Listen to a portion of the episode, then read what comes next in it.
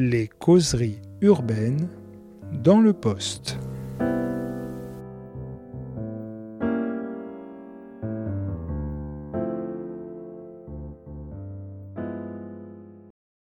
Bonjour et bienvenue dans les causeries urbaines.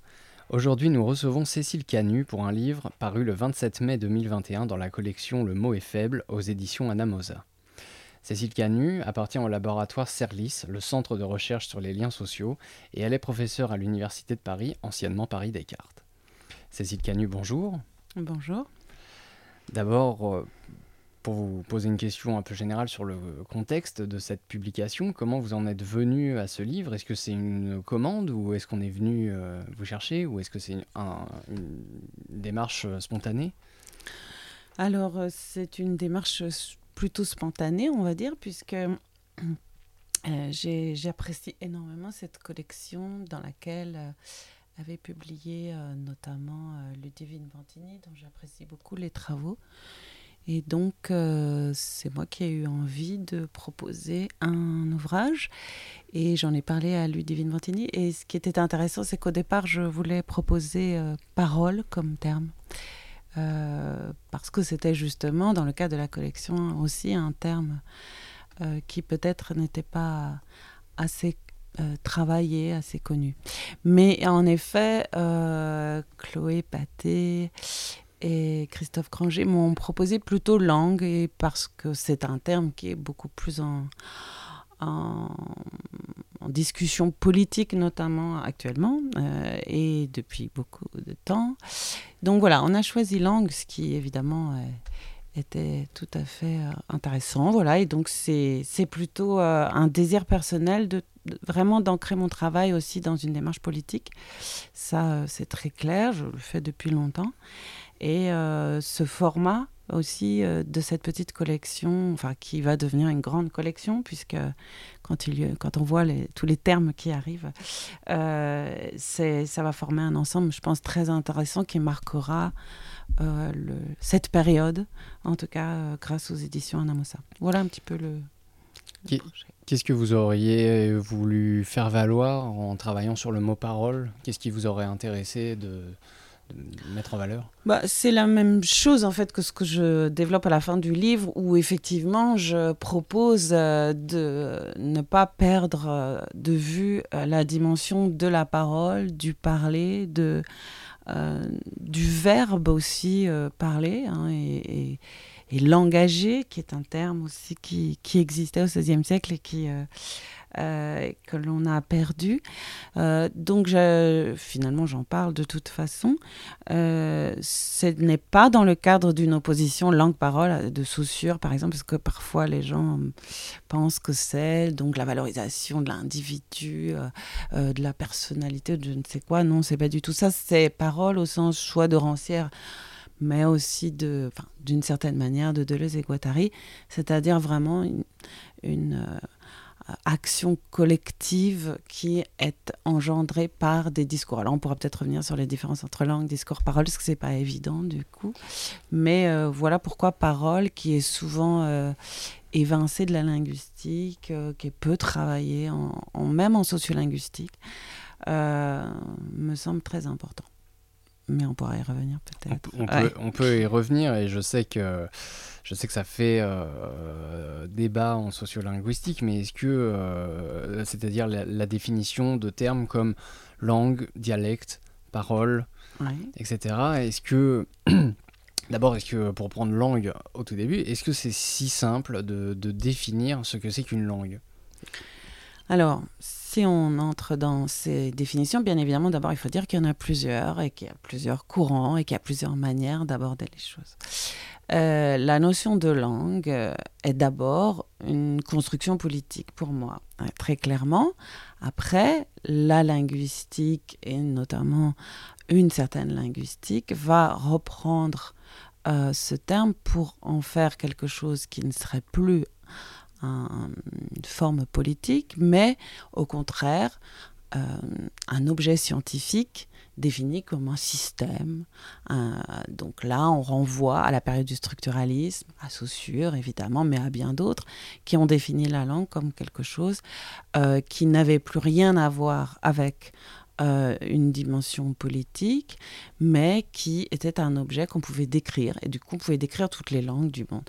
Donc il y avait une dimension euh, euh, d'équité dans ce travail à l'époque et qui, qui, date de loin, qui date du 19e siècle et qui s'est concrétisée au 20e, mais avec cette idée qu'on pouvait avoir dans le monde entier plein de langues et qu'elles devaient toutes être considérées de la même manière sous forme de système. Alors, euh, ce qui est difficile maintenant, c'est que cette notion même de langue en tant qu'objet scientifique est remise en cause. Et c'est là que, c'est dans ce cadre que je m'inscris avec des chercheurs américains ou des chercheurs africains comme Simfrey Makoni ou euh, Penny Cook aussi, qui a travaillé avec Simfrey Makoni, Alistair Penny Cook, qui pensent, eux, que la notion de langue même d'un point de vue scientifique est une invention et qu'elle euh, n'a rien à voir avec le langage, donc avec les pratiques langagières, c'est-à-dire ce que en gros j'appelle la parole aussi, ces pratiques qui sont euh, euh, socialement constituées, qui impliquent des rapports de pouvoir, etc. Dialecte, dans ce champ-là, est encore autre chose, c'est-à-dire que c'est un terme au départ qui était très péjoratif, mais qui a été repris par euh, euh, d'abord euh, les sociolinguistes pour aussi apporter une touche scientifique en disant bon alors c'est un parler qui n'a pas le statut de langue standard, qui n'a pas été standardisé, donc qui est parlé dans un, un, lieu plus restreint, qui n'est pas véhiculaire, etc. Bon, il y a tout un tas de définitions. N'empêche que le terme dialecte recèle quand même en lui-même une dimension du sens commun qui est très négative et qui renvoie à quelque chose qui justement n'est pas une langue et qui est une sous-langue. Ce qui fait que, notamment en Afrique, euh, bon, déjà en France, mais notamment en Afrique, on va retrouver euh, ce terme utilisé encore aujourd'hui pour parler de ce qui pourtant a été euh, décrit comme des langues africaines. Hein. Donc c'est complexe, c'est vrai. Après, il y a aussi le discours, mais bon, j'arrête là parce que c'est vrai que c'est un peu, un peu difficile à, Mais ce qui est sûr, c'est qu'en gros, la notion de langue pose question au sens où on ne peut plus considérer que faire de la linguistique, c'est uniquement travailler la langue ou des variétés, c'est-à-dire des reproductions à plus petite échelle euh, d'une entité figée, fixe, euh, qui serait propre à un groupe, propre à, une nation, etc. L'idée, c'est qu'au contraire, il y a des pratiques langagières hétérogènes dès le départ et que la langue émerge de, de ces pratiques hétérogènes. La langue est une construction. À ce moment-là, euh, de fait, l'opposition langue-parole de Saussure ne tient plus, puisque lui, c'était l'inverse, c'était de dire que la parole n'est qu'une manière euh, individuelle euh, de, de, pratiquer la langue. Bon, je ne sais pas si ça, va, ça mélange pas. Non, tout à fait, c'est clair. Et pour revenir au, dialecte, est-ce que on, peut donc considérer que ça peut être un, presque un synonyme de, de langue standard, ou est-ce que il est plus euh, est-ce que c'est plus facile d'y voir clair si on considère qu'éventuellement c'est un processus, la dialectalisation, qui fait qu'en fait il est si difficile de cloisonner finalement les langues puisqu'elles sont sans cesse en, mouvement Alors, euh, le mot dialecte, moi très clairement, je je ne l'utilise pas. Parce que pour moi, il n'a aucun intérêt au sens où il relève des imaginaires linguistiques qui ont été portés euh, sur les pratiques langagières et qui n'a été efficace que pour s'opposer à la langue et pour valoriser la langue. La notion de langue en tant que politiquement constituée à un moment donné, euh, standardisée. Euh, donc la notion de dialecte reste malgré tout entaché, on pourrait dire, de ces imaginaires linguistiques très négatifs.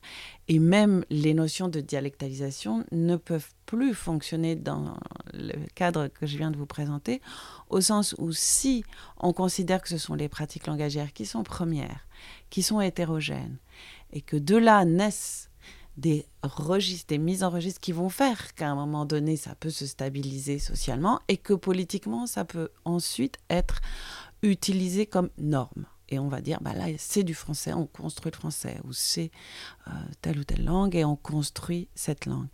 Donc, le... après, on peut avoir des... La langue est travaillée à partir du moment où elle est imposée comme système, comme euh, seule norme considérée comme légitime. Donc, elle va être travaillée ensuite par des, tas de, euh, de résistances, de pratiques qui viennent la, euh, mettre en, cause. On, en voit plein aujourd'hui, euh, que ce soit dans les pratiques à la fois régionales, mais que ce soit aussi dans les pratiques, je sais pas, dans le rap, dans n'importe quel autre, et puis dans la vie de tous les jours. Cette langue est travaillée, elle est, elle est euh, mise en cause. Euh, et donc là, on pourrait considérer, si on utilisait le terme de dialecte, qu'il y aurait de la dialectalisation, mais autant dire que c'est une variation permanente. Enfin, on n'a pas besoin du mot de dialecte, à mon sens.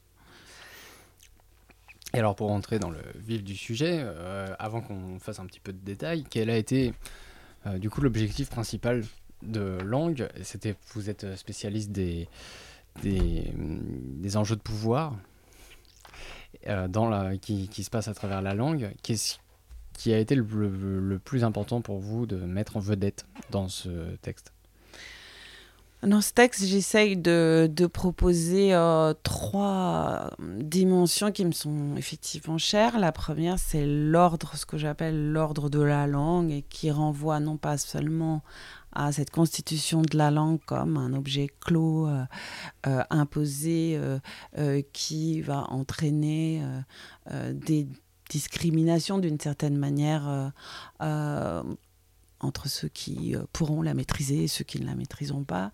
Et du coup, c'est une construction qui a des effets politiques, sociaux importants, psychologiques aussi parce que certains peuvent être totalement bloqués par ce type euh, euh, d'imposition, euh, de prescription.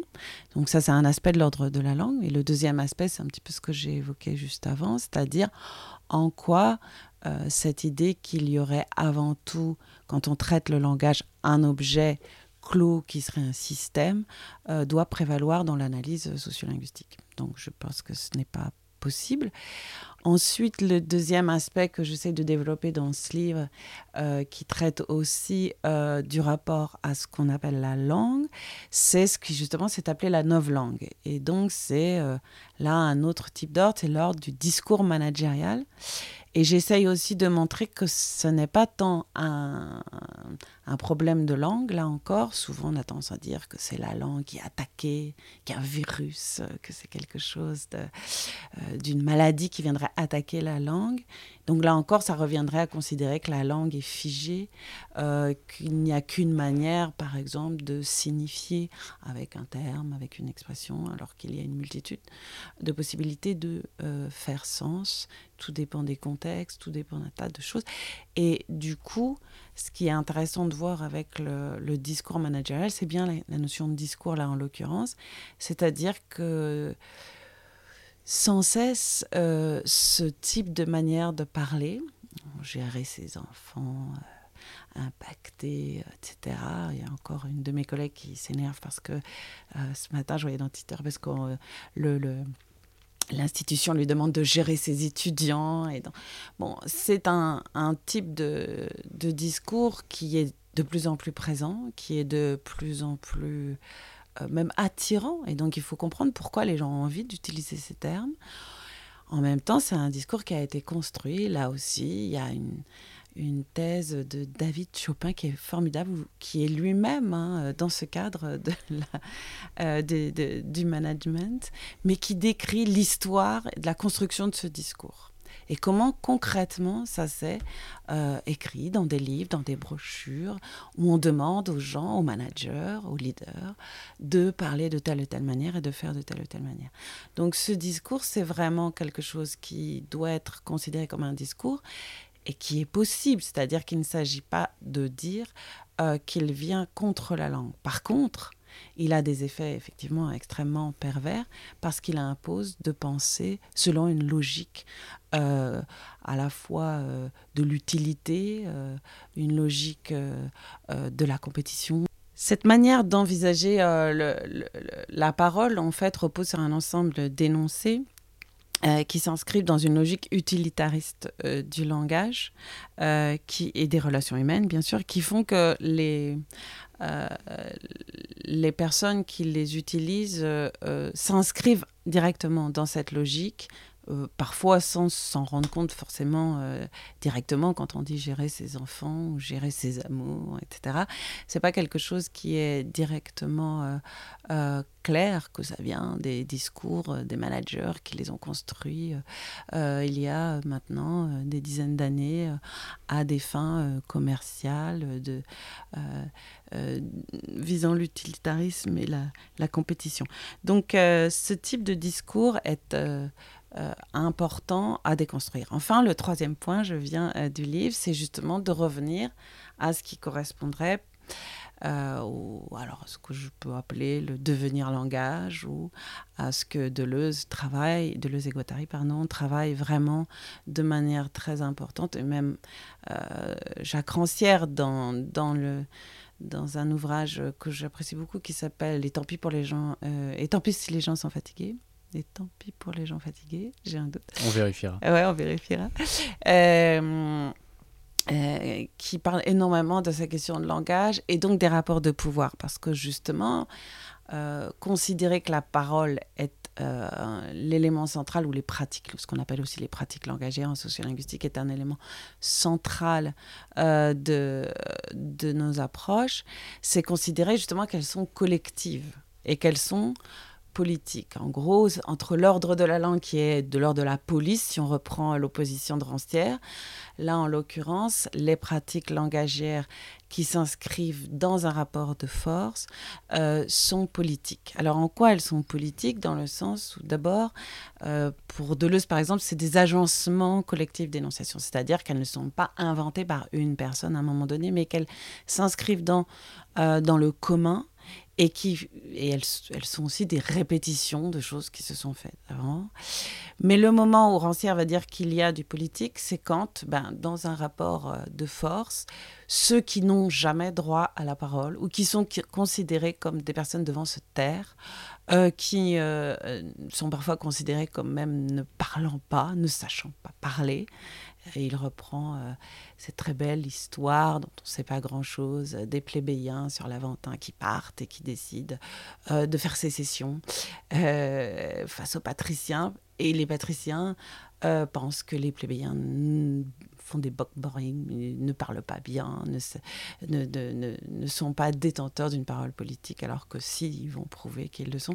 Et donc tout ce qu'on peut voir, même aujourd'hui, ça s'inscrit dans plein de types de discours aujourd'hui de personnes euh, qui jusque-là n'avaient pas pris euh, la parole et qui la prennent. Et donc voilà, le troisième temps du livre, c'est de considérer euh, en quoi cette parole ou ce devenir langage, peu importe les noms qu'on lui donne, va permettre des processus, va entraîner des processus d'émancipation, des processus de subjectivation, d'aller contre, par exemple, un certain nombre de normes euh, qui, euh, qui sont prescrites et qui empêchent parfois, des enfants, par exemple, de s'épanouir dans la Enfin, il y a toute la dimension du jeu, du plaisir avec le langage qui, constitue notre premier rapport justement à la parole, euh, qui est souvent étouffé par cet ordre de, de la langue, et qui là, euh, ben, on le voit dans plein d'autres euh, cas. Genre, je parle de quelques cas, je parle de 68, je parle des Gilets jaunes, mais bien évidemment, c'est au quotidien dans d'autres situations. voilà, c'est à ça que j'arrive dans ce livre. pour rendre compte aussi de ce plaisir qu'on peut avoir à parler. Vous rappelez euh, dans votre livre que l'Académie française date de, euh, du XVIIe siècle, 1635. Pour être précis, est-ce que. Euh, alors, elle a une histoire particulière, elle n'a pas eu une fonction qui a été la même depuis. Est-ce qu'aujourd'hui, on peut s'inquiéter éventuellement de la place que, que tient l'Académie française, sans manquer de respect à ceux qui la constituent, mais est-ce qu'il y a quelques problèmes que cette institution pose aujourd'hui ou pourrait poser alors pour cette question, mes, collègues Laëlia Véron et Maria Candéa seraient vraiment euh, euh, parfaites euh, pour répondre à cette question parce qu'elles ont beaucoup travaillé, fustigé l'Académie. Alors personnellement, je ne suis pas spécialiste de, ces questions, même si j'en parle effectivement dans le livre parce que je les ai beaucoup lues, elle et d'autres. mais en effet, Alors, euh, moi personnellement, je dirais pas que c'est dangereux, que c'est c'est juste euh, peut-être drôle en fait de voir les académiciens défendre euh, un peu des choses qui ne sont probablement plus défendables. Mais ce qui est intéressant, c'est pas tant l'académie qui a cette fonction depuis depuis très euh, longtemps, comme vous l'avez rappelé, c'est plutôt les effets, en fait. Moi, ce qui m'intéresse, c'est les effets sur les imaginaires linguistiques. Alors, les imaginaires linguistiques, c'est ce que les gens se représentent, tout un chacun. On est constitué par ces imaginaires. C'est Anne-Marie Houdbin qui avait inventé cette notion qui me semble importante. Après, il y a eu d'autres notions comme représentation, mais bon, imaginaire linguistique, me semble important. Euh, les effets, c'est que tout un chacun maintenant euh, aussi se permet de faire la police de la langue. Hein, dans, dans le métro, dans, je ne sais pas, on va avoir alors des signes parfois juste d'exaspération, euh, de voir des remarques, et puis après, euh, dans la vie quotidienne, entre proches, sans cesse cette idée de reprendre, d'avoir le petit pouvoir de pouvoir reprendre quelqu'un parce qu'il fait des erreurs, et donc de renforcer à un moment donné son petit pouvoir de de jugement, euh, euh, de pouvoir juger autrui. Euh, c'est ça qui est vraiment le plus intéressant, à mon avis, en France, parce qu'il n'y a pas plus prescriptif que, la France. c'est peut-être aussi pour ça que les Français ont tant de mal avec les langues étrangères, comme on le dit souvent, mais parce qu'il y a une vision tellement prescriptive. quand vous arrivez aux États-Unis, vous parlez l'anglais comme vous voulez, tout le monde s'en moque.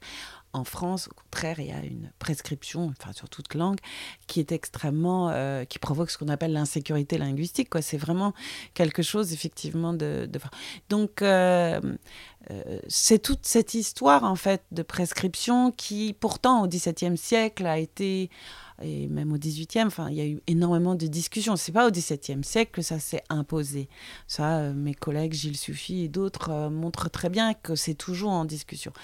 Mais quand même, à partir du moment où l'école en fait euh, est obligatoire et que tout le monde va être confronté à cette norme, et l'école a un rôle énorme en fait dans ce champ, on va repérer, on va commencer à voir que cette l'hétérogénéité des pratiques, ce jeu avec le langage, eh bien, euh, disparaît euh, au nom d'une euh, imposition qui va entraîner euh, un certain nombre de dichotomies du type euh, langue, culture, euh, langue, intelligence, c'est-à-dire, voilà, si on fait des fautes d'orthographe, c'est qu'on n'est pas intelligent, si on, reprend un certain nombre d'idées reçues.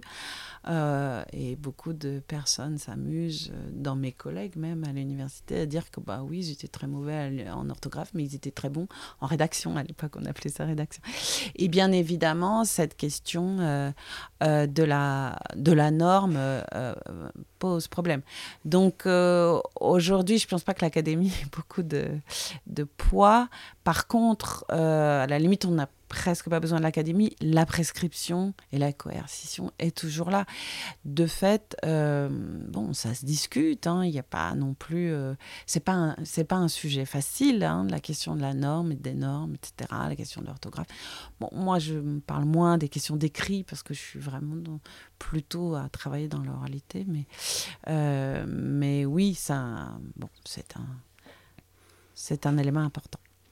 Pour, revenir sur l'ordre euh, de la langue, euh, enfin, et, la prescription et l'institutionnalisation, le poids enfin, qu'on doit conscientiser dès l'enfance sur euh, le, fait et presque le privilège de parler français et de devoir bien le parler. Vous rappelez d'ailleurs qu'on a tendance à parler de fautes quand on enseigne les langues, tandis qu'on parle d'erreurs quand on parle de mathématiques ou de physique.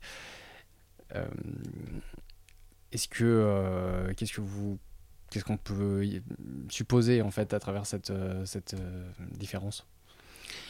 Oui, j'ai vu que pas mal de mes collègues reprennent aussi euh, cette idée qui est donc dans l'air. c'est hum, évident que c'est un, symptôme, on pourrait dire, euh, le terme de faute euh, ou euh, le symbole, peut-être on y reviendra, mais ce petit objet qu'on mettait aux personnes qui parlaient d'autres langues en France, mais qui a été aussi importé en Afrique, c'est-à-dire des, punitions qui relèvent non plus simplement de l'erreur, donc où on, demande aux enfants telle ou telle chose, où on trouve des moyens pédagogiques pour les amener à écrire, même de manière normée. donc ce n'est euh, c'est très évidemment en lien avec euh, une dimension religieuse, hein, la notion de faute. Euh, et donc, ça renvoie à un certain nombre de valeurs et à une culpabilisation qui, oui, qui fait partie de, de, de, l'inculcation de ce rapport à la norme. C'est-à-dire que la culpabilité, elle doit venir de l'enfant. et voire même avec le symbole, c'est quelque chose d'assez fou, puisque ce petit objet donc que les enfants devaient porter autour du cou qui pouvait être un petit sabot en Bretagne, qui pouvait être autre chose ailleurs, et qui en Afrique est parfois un crâne de singe. Enfin bon, c'est, déjà assez terrible. De... Mais en plus de cette culpabilité d'avoir parlé euh, autrement que selon le, la norme attendue, le français standard, etc., en plus on devait dénoncer euh, son, euh, son voisin, son camarade, on devait écouter au plus vite pour se débarrasser de l'objet et donc le donner à celui qui euh, euh, ferait cette faute. Donc, euh, on voit bien que c'est un ensemble de procédures qui, qui impliquent notre rapport à la langue en tant qu'elle est imposée et, et, en tant que nous serions euh, susceptibles de la parler, euh, n'est plus, euh, n'a plus rien avec le plaisir, avec le jeu, avec l'invention, etc. Mmh. C'est uniquement un ordre. Enfin, c'est ce que dit Deleuze. Hein, il dit c'est un mot d'ordre. La maîtresse envoie des mots d'ordre. Alors, c'est vrai que c'est pas complètement vrai parce qu'il y a aussi dans l'enseignement tout un tas de personnes qui ont cherché à faire autrement donc il ne faut pas oublier non plus cette, euh, cette dimension-là. Il y a eu plein de tentatives, il y en a toujours, d'enseignants qui, euh, qui ont un tout autre rapport justement à cette norme. Mais c'est vrai qu'elle a été plutôt pensée comme ça et la notion de faute, effectivement, rend compte. Mm. Est-ce que, euh, est-ce que vous connaissez d'autres pays qui éventuellement ont un rapport aussi fort et étroit avec, avec un, qui sont aussi prescriptifs? Aussi prescriptif, je ne crois pas. Après, je ne connais pas euh, tous les pays du monde et il doit bien y avoir peut-être d'autres euh, pays. En fait, euh, bon, l'histoire de la France est particulière parce que c'est une histoire très longue. C'est un des premiers pays à avoir ainsi standardisé et surtout considéré que la langue devait être à l'image de la nation, à l'image d'une culture, à l'image de... Bon, il y avait une, XVIIe siècle une importance euh, forte de la France en Europe. Donc il y a toute une euh, construction politique qui, voilà, qui n'existe qu'en France. Après, qu'il y ait euh, d'autres pratiques coercitives dans d'autres pays, c'est possible. Par exemple, je connais très mal les pays asiatiques, je ne sais pas hein, exactement comment ça se passe. Par contre, oui, en Europe, la, la France est quand même championne en la matière. Et puis...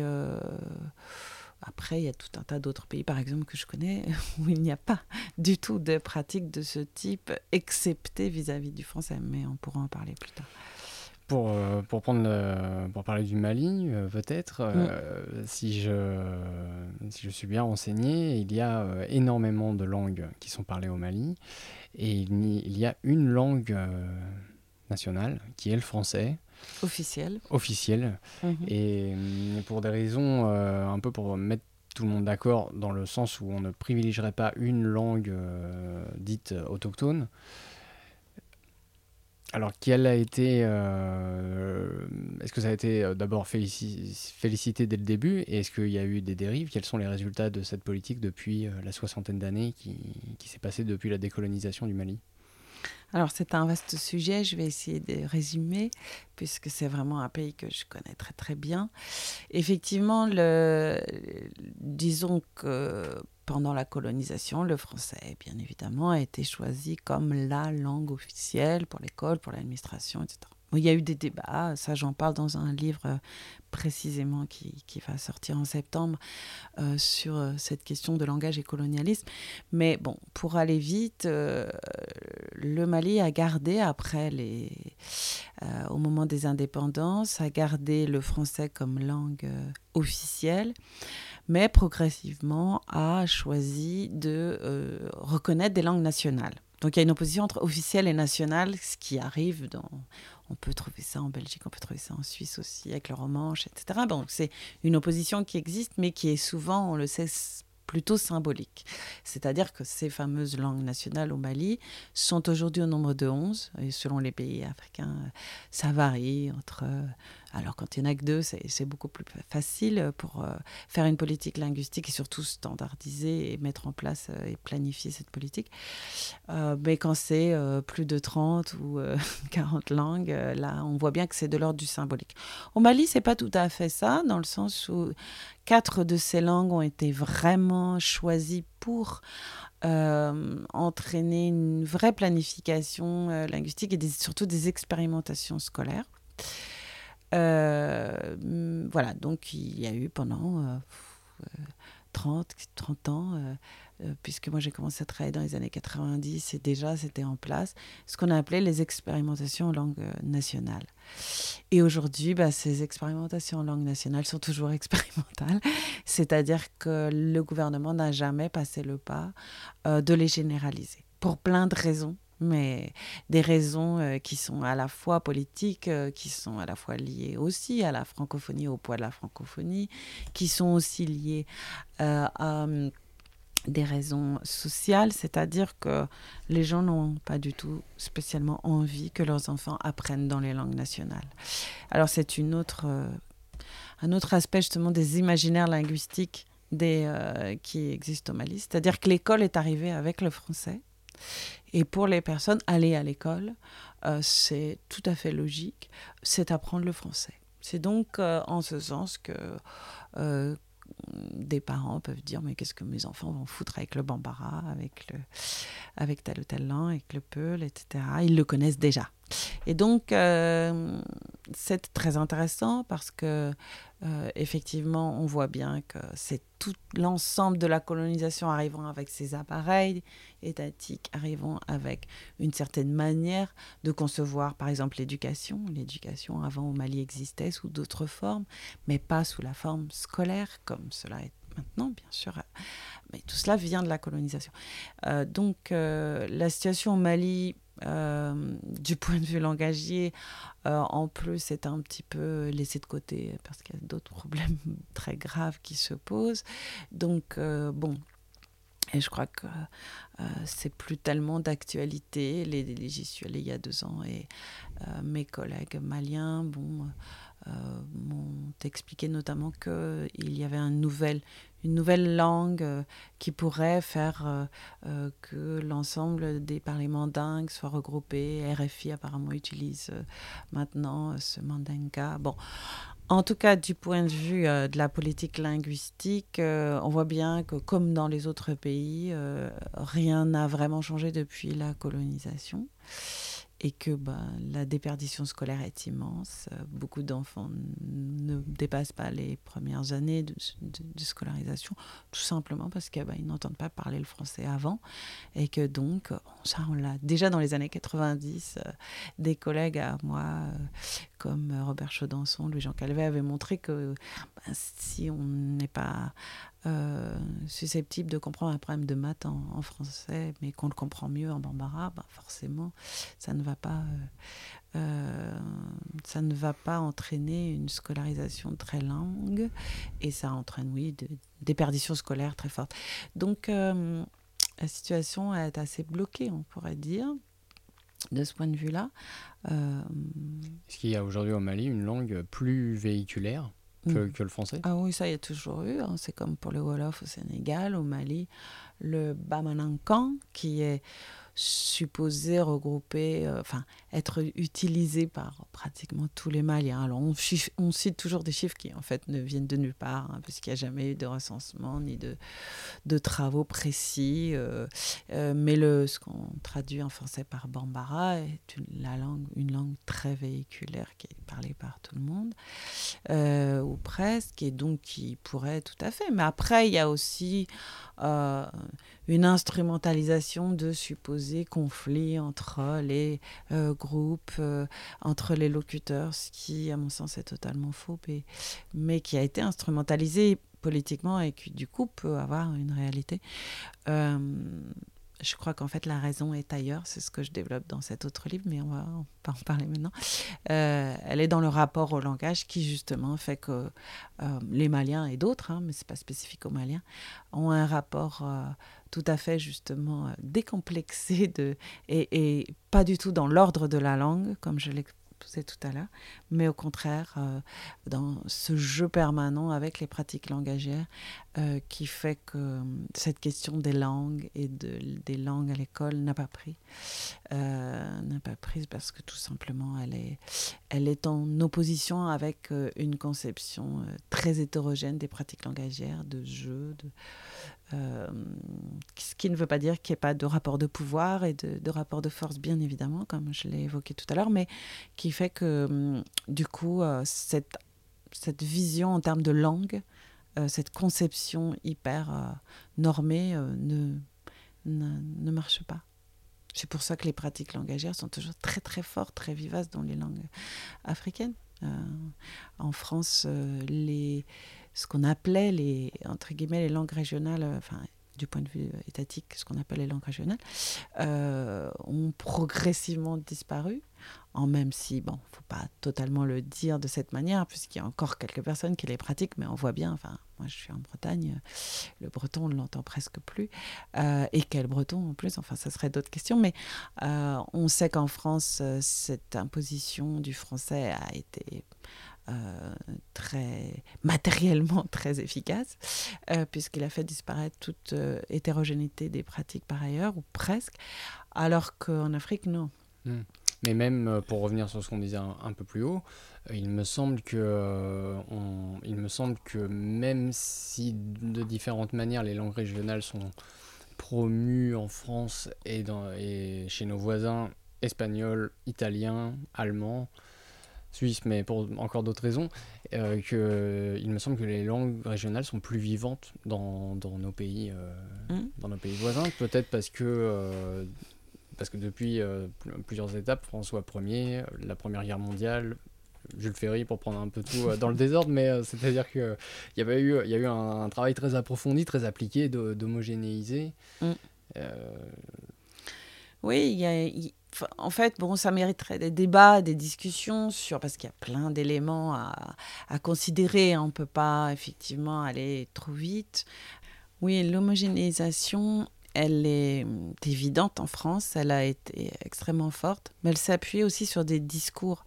Et c'est en cela que, bon, au-delà des actes euh, très précis que vous citez, il y en a énormément, on ne peut pas aller trop vite, mais au-delà des, euh, des actes qui ont imposé euh, cette langue, il y a aussi tout un phénomène discursif très complexe visant à à renforcer l'homogénéité de la nation autour de la langue, et donc presque à, obliger les personnes, pour se considérer français, à accepter qu'il euh, n'y avait qu'une seule manière de parler. Et puis, bon, il y a toute la dimension socio-économique aussi qu'il faut absolument, dont il faut tenir compte. Il y a des dimensions d'imaginaire, mais il y a aussi des dimensions économiques, tout simplement.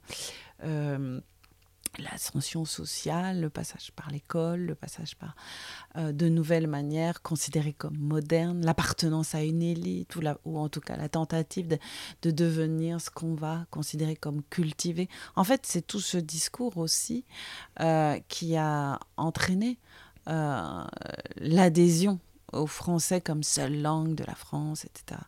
Donc c'est complexe, c'est-à-dire que ce n'est pas uniquement une histoire d'imposition euh, politique, il y a eu ça bien sûr, mais c'est aussi comment les gens sont venus à désirer aussi, parce que ne plus parler sa langue euh, ou des langues ou d'une certaine manière à ses enfants, euh, pour adopter au contraire la langue qui va être considérée comme... Euh, Plus valorisante. Voilà, valorisante et qui va amener peut-être ses enfants aussi à avoir de nouvelles positions sociales, à, faire mieux, à ne plus être paysan ou à ne plus être ouvrier. Bon, c'est des éléments qui, euh, qui ont compté. C'est-à-dire que cette répartition entre une langue légitime appartenant à disons, une élite pour aller vite, même si ce n'était pas qu'une élite, ou à la bourgeoisie, etc. Et de l'autre côté, euh, des personnes qui étaient renvoyées à la paysannerie, à, des êtres rustiques. Enfin, si on reprend les termes de, de, l'enquête de l'abbé Grégoire, euh, c'est très intéressant. Hein. le, le, les, les, personnes euh, qui sont dans les campagnes sont renvoyées à, des aspects de la terre, de la famille, de l'entre-soi, plus du tout. Euh, enfin, on voit bien l'opposition euh, euh, entre les passions et la raison. Puis il y a tout ça derrière, en fait, hein, que d'ailleurs va reprendre aussi ensuite Saint-Gore, hein, cette opposition entre la langue de, des émotions, la langue de, des passions, et de l'autre côté, la raison. Et le français, c'est la raison. Le français, c'est la langue qui va amener à penser, à être intelligent, etc. Toute cette dichotomie. J'aurais aimé qu'on parle euh, un instant euh, du couple langue-culture. Benveniste un jour avait, avait dit que la langue et la culture sont les deux facettes d'une même médaille. En prenant des exemples euh, français, maliens ou bulgares, puisque vous avez aussi travaillé sur la Bulgarie, est-ce que vous, est-ce que vous considérez qu'il est si évident d'accoler ces deux notions? Alors, c'était une question très importante, effectivement, puisque bah, je vais partir du Mali, par exemple, quand vous êtes face à des enfants, enfin des enfants ou des parents, enfin peu importe, mais dont le père parle peu, la mère parle son rail, dans la cour de récréation, peut-être ils vont parler bambara, à l'école, ils vont parler, dans la classe, ils vont essayer de parler français, etc. Qu'est-ce que qu'est-ce qu'on peut dire de ce rapport langue et culture? Est-ce que donc, puisqu'on considère bien évidemment dans ces découpages euh, que le peu le renverra une culture, que les barbares renverra une autre culture, etc. Bon, je prends cet exemple pour euh, déjà d'emblée montrer que ce rapport euh, est là aussi une construction qui fait partie de ce que tout à l'heure je, considérais comme l'ordre de la langue, qui implique qu'il y a un rapport entre la langue, la nation, un groupe de personnes défini par une culture. Et ça, c'est euh, quelque chose qui ne fonctionne pas quand on est euh, euh, en immersion dans, dans une situation autre, certes, que celle de la France, puisque il faut sortir de la France pour comprendre aussi ce qui se passe du point de vue des pratiques langagières. Même en considérant qu'en France, dans plusieurs institutions privées, euh, souvent, euh, mais on prône le plurilinguisme, le multiculturalisme, et qu'on estime qu'il y a éventuellement certaines mesures dans lesquelles on additionne et que chacun est un, une sorte de patchwork. Oui, voilà. C'est en ce sens qu'il y a une sorte, comme si c'était une, addition de, de, morceaux de culture ou de morceaux liés à des langues.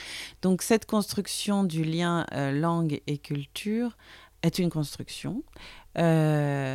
Elle alors elle fonctionne maintenant de manière tellement profonde que c'est difficile pour quelqu'un ici en France de considérer que la langue n'a pas de lien avec la culture. Alors on pourrait dire la langue standard, l'écriture, etc. Euh, certes, c'est inscrit dans euh, ce qu'on pourrait appeler une culture française. Mais c'est quoi une culture française et pour qui en fait? Qui peut se revendiquer euh, de ce type de culture? Moi je sais pas, des enfants dont les parents sont venus d'Italie ou de Portugal ou du Mali d'Algérie, etc., au cours des siècles, euh, peuvent euh, bien sûr ressentir qu'il ben, y a toute une multiplicité, alors on pourrait dire d'identification, avec plein d'autres éléments de type culturel, si on veut garder le terme, qui constituent leur pratique langagière même si euh, c'est à l'intérieur d'une même langue. Souvent, c'est ce qu'on dit. Euh, donc, il y a une multiplicité de.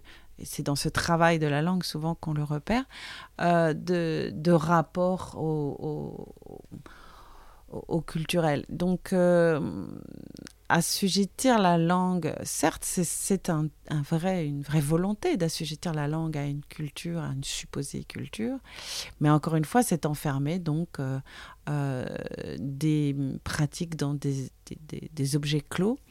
Euh, encore une fois, qu'est-ce que c'est que la culture française? Il y a mille manières de, de concevoir ce qui serait la culture. il y a tout un tas de, c'est la même chose que pour le, terme identité. Qu'est-ce que c'est que cette idée de... Bon, alors on voit que ça revient aujourd'hui, identité nationale, culture française, etc. Dans les moments justement d'éclatement où tout un tas de, de, nouvelles identifications émergent, euh, on, voit un repli euh, identitaire, un repli sur ces notions-là. Euh, c'est pas étonnant. Même un repli sur la langue française qui serait euh, en danger. Enfin, ça, c'est toujours, hein, c'est régulièrement qu'on a ce type de discours. Et depuis le début. mais depuis, mm, Victor Hugo, déjà, évoquait sans cesse cette idée que la langue serait en déclin. donc, mais ça fait partie du jeu. Hein. Donc, euh, bon, au Mali, euh, les personnes naviguent entre de multiples manières de parler, de langues très diverses. Un enfant peut parler 3, 4, 5 langues. Euh, et passer de l'une à l'autre sur un marché. Vous allez entendre plein de choses différentes. Et ça n'a aucun problème. Ça ne pose, pardon, aucun problème. Mmh. c'est quelque chose qui est juste de la vie du langage et qui n'a strictement rien à voir avec des identifications après de type culturel. Euh, voilà. Très bien.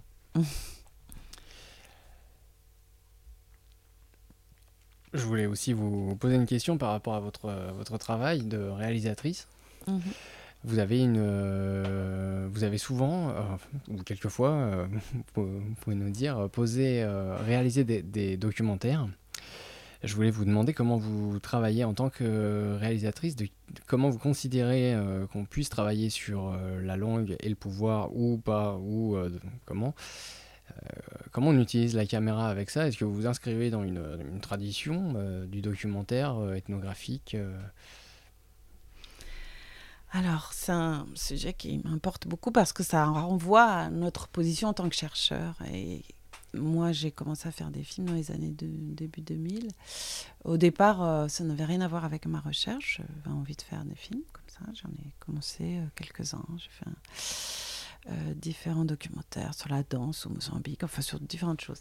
Et puis, progressivement, c'est quelque chose qui a été reconnu en fait d'abord en anthropologie, en sociolinguistique, il y en a très peu, mais euh, où tout d'un coup euh, sa dimension devenait possible.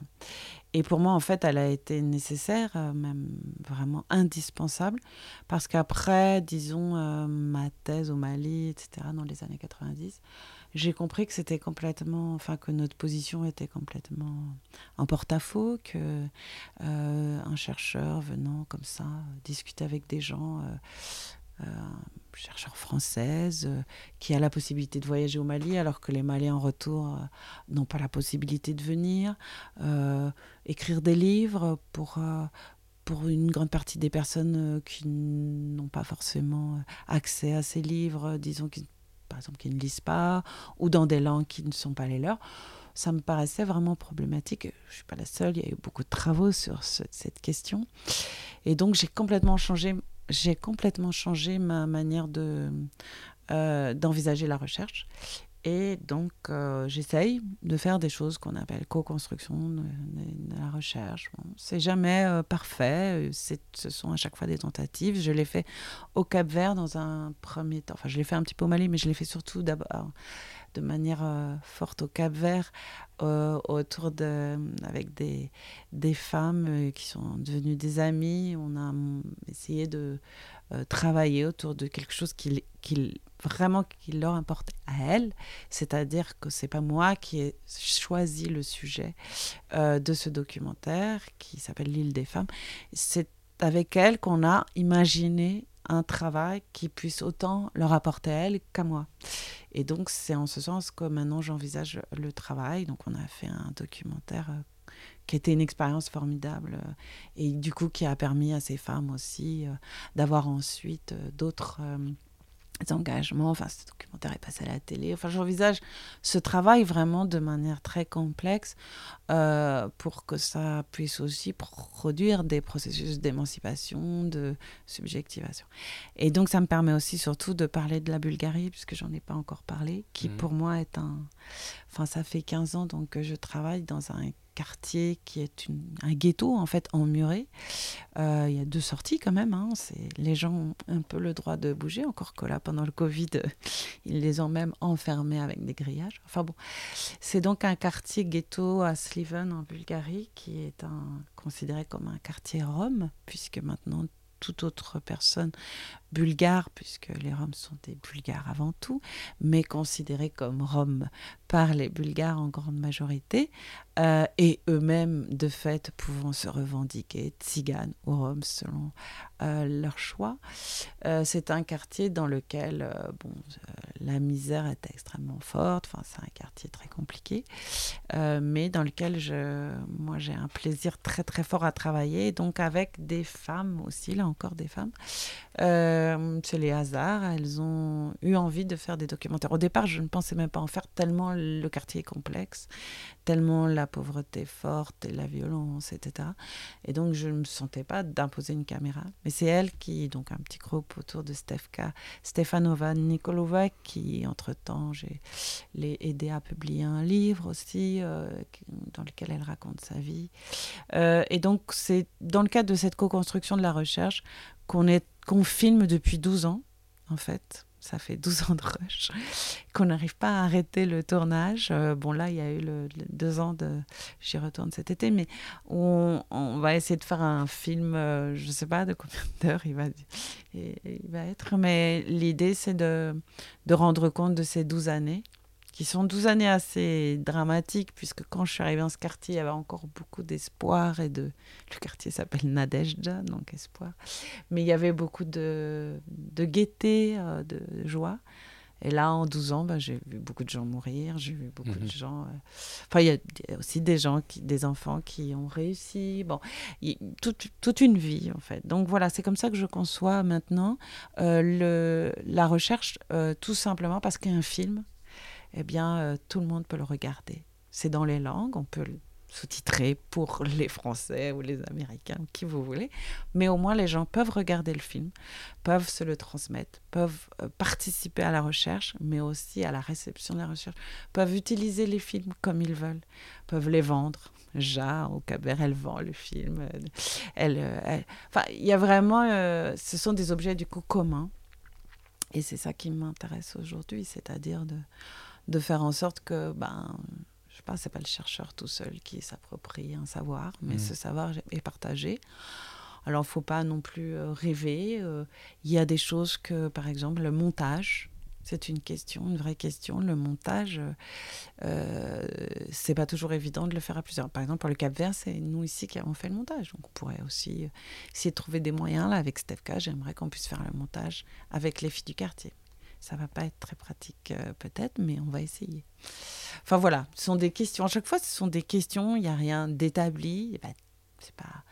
Mais on essaye. Enfin, j'essaye des choses euh, avec les gens parce qu'en plus, euh, ça me plaît. J'aime beaucoup ces personnes. Et voilà. Un petit mot enfin sur, sur l'université, qui est une question qui, qui, a tendance à devenir systématique.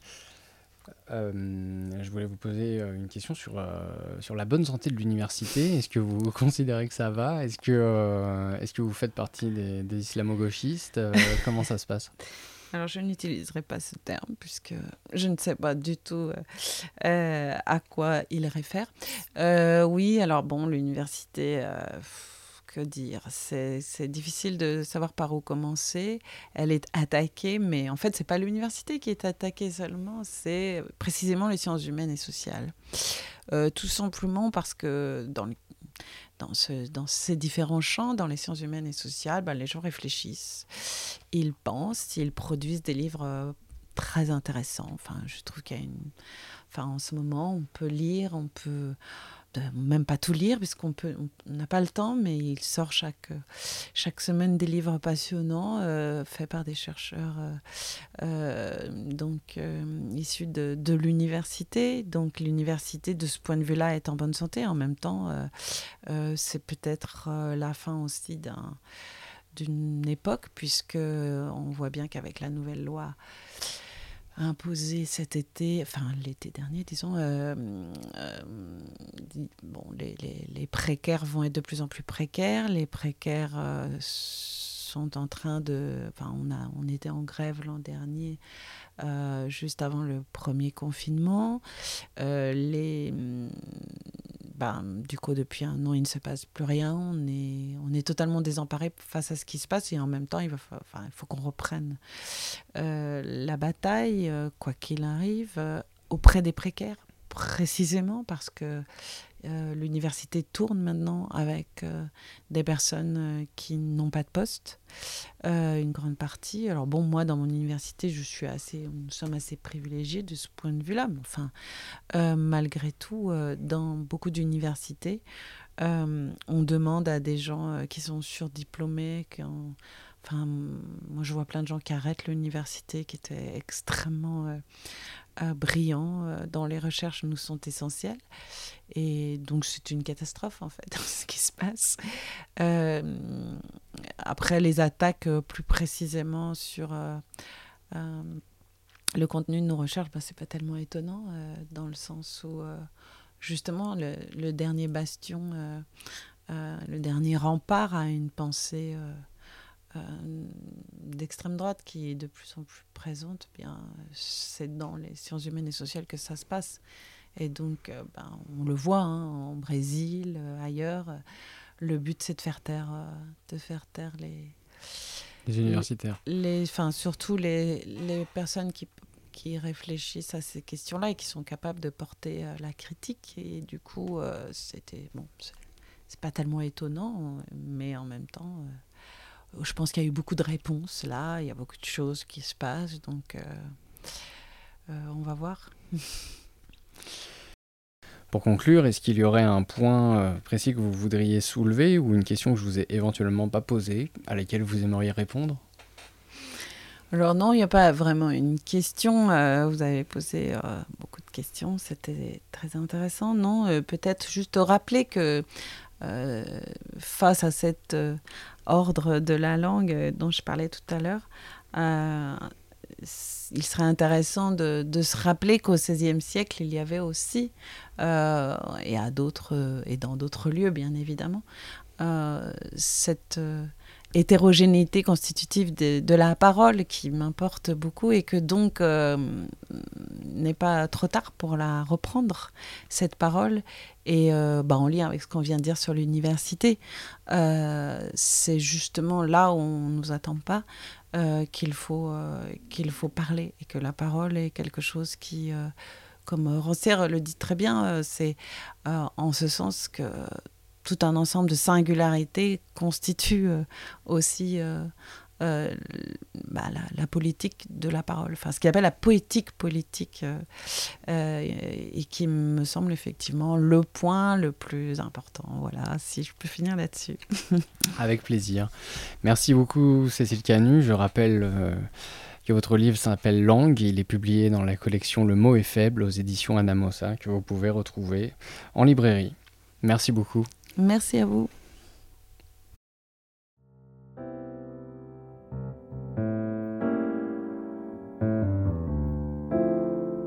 Les causeries urbaines dans le poste.